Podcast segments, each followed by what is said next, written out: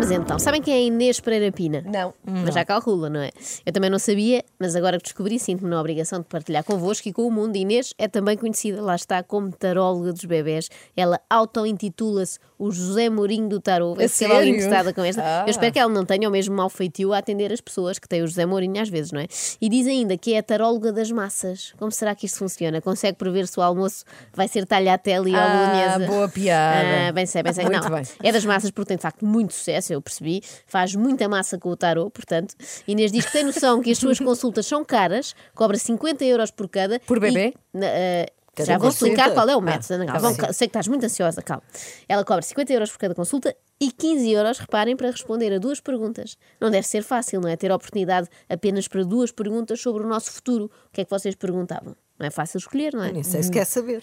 Não, mas espera, se tivesses a oportunidade, então uma delas era como é que vai ser o meu futuro. Ponto. Ah, sim, muito geral. Mas isso é muito vago, isso é muito esferda. Eu cá perguntava logo, não podem ser três perguntas e com isso gastava logo o Claro, primeiro crédito, não é? E sim. depois, como só restava uma, eu com os nervos provavelmente perguntava se ia morrer. E ela respondia que sim. Sim, e pronto, eu olha. continuava sem saber quando. É por isso que eu não vou, é por isso que eu não vou. Inês tem 45 mil seguidores no Facebook, mas lamenta que as marcas não sejam sensíveis a isso. Marcas? As marcas, repara, numa entrevista esta semana disse o seguinte: Eu sou patrocinada por um salão de cabeleireiro e apresentadora e influenciadora. Ah, e a Olivia Ortiz, que também faz o mesmo, ah, fez uma parceria com este salão. A Olivia tem 260 mil seguidores no Instagram, eu tenho quase 8 mil. Na minha página, as marcas apostam em quem? Na Olivia. Mas muito do público dela, e reparem, é a Inês a dizer, não eu, são homens que a acham uma boa zona. O meu público-alvo são mulheres entre os 23 e os 50. O que é que aconteceu? A minha promoção ao cabeleireiro deu muito mais frutos que a da Olivia Ortiz. Lá está. As marcas têm um grande ceticismo em relação a mim. Queixa-se a Inês. Eu fico na dúvida se a Inês pretende ser conhecida por conseguir prever o futuro, nas cartas, ou por conseguir promover nuances e extensões de cabelo. Não sei. Na verdade, a Mas Inês. é, é, a é a maior preocupação dela, então É. uma das, não é? É, não, as marcas ainda não apostam muito no tarô. Na verdade, Inês nem precisava das cartas de tarô, já que ela diz o seguinte: no meu caso, as cartas são só uma forma de validar o meu trabalho. O meu pai, que também é muito ligado à espiritualidade, diz que eu não preciso delas para nada, e o que é certo é que muitas vezes vou a virar as cartas e já sei o que vai sair. Ora, deve ser uma chatice jogar póquer com a Inês, não é? Ah, pois. Nem vale a pena fazer bluff porque ela já sabe tudo. Aliás, a Inês podia ficar milionária assim. Era escusado andar agora a adivinhar quando é que as pessoas vão ter bebés ou não vão ter, mas já lá vamos. Outra história curiosa que ela conta é que na adolescência via vultos e ouvia barulhos em casa, mas tentava desvalorizar, até porque era medricas. Ela diz tentava pensar que era uma ilusão de ótica. A partir do divórcio dos meus pais, que aconteceu quando eu tinha 7 anos, comecei a ficar mais atenta. Espera lá, então vamos por partes. Ela Sim, via sim, vultos explica, em casa. explica. E depois disso os Sim. pais se divorciaram. Provavelmente os vultos eram os amantes dos pais que iam lá. Fica, fica esta hipótese em cima da mesa. Só mais um, antes de irmos aos bebés.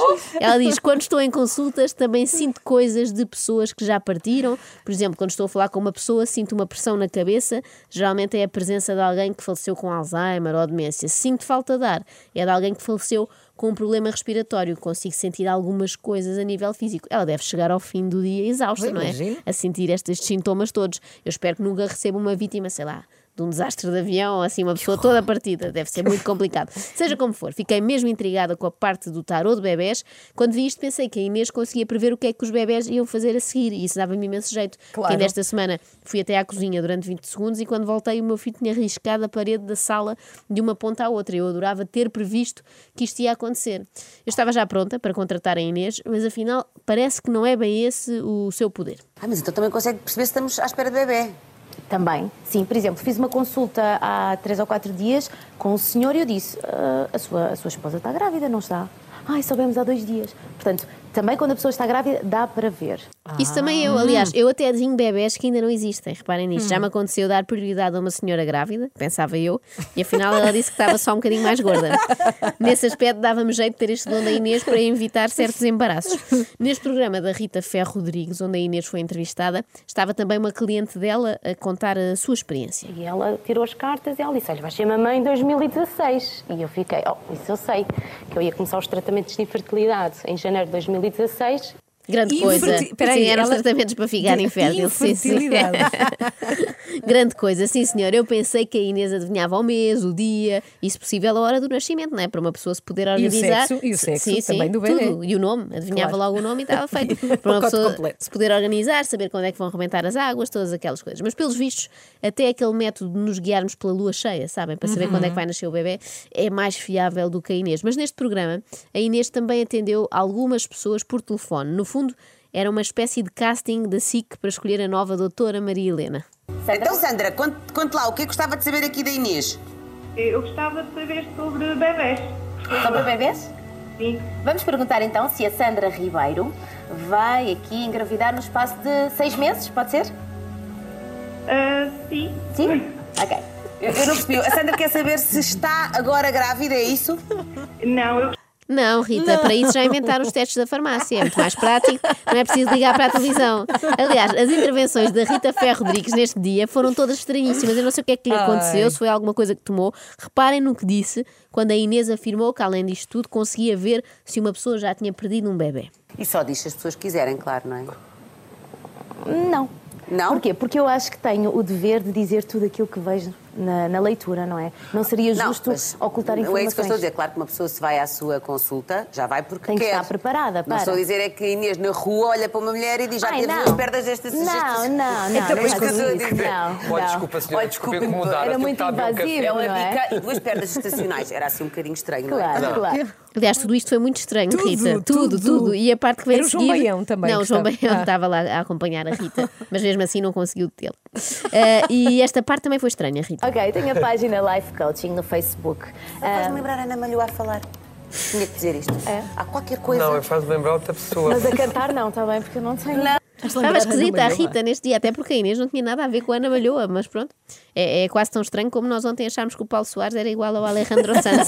Pois é, há dias assim, É há dias assim. Pusemos fotografias no Facebook É verdade, ainda lá estão, ainda lá estão para verem como nós ontem estávamos cegas. Bom, vamos ver o que é que a Ana Malhoa, desculpem, a Inês, vê nas suas cartas de adivinhação de bebés a respeito da senhora que ligou lá para o programa. Sandra, está a fazer algum indutor de ovulação? Já foi ao médico? ah, não, não. Pronto. Então, mas tenho que perguntar isso, não consegue ver nas cartas, mas Pois, eu começo a está. desconfiar. Já estou a ver qual é o método da Inês para adivinhar se vem bebê ou não. Ela faz assim: está a tomar comprimidos para a ovulação, tem enjoos, tem muito sono, foi ao médico e fez uma ecografia em que se vê um coraçãozinho a bater. Então já consegui ver aqui na carta doce que está grávida. Grande Sim, Inês. também eu, olha, vou fazer concorrência à Inês. Acorde com a Joana, a Ana e a Carla. Às três da manhã. Na Renascença.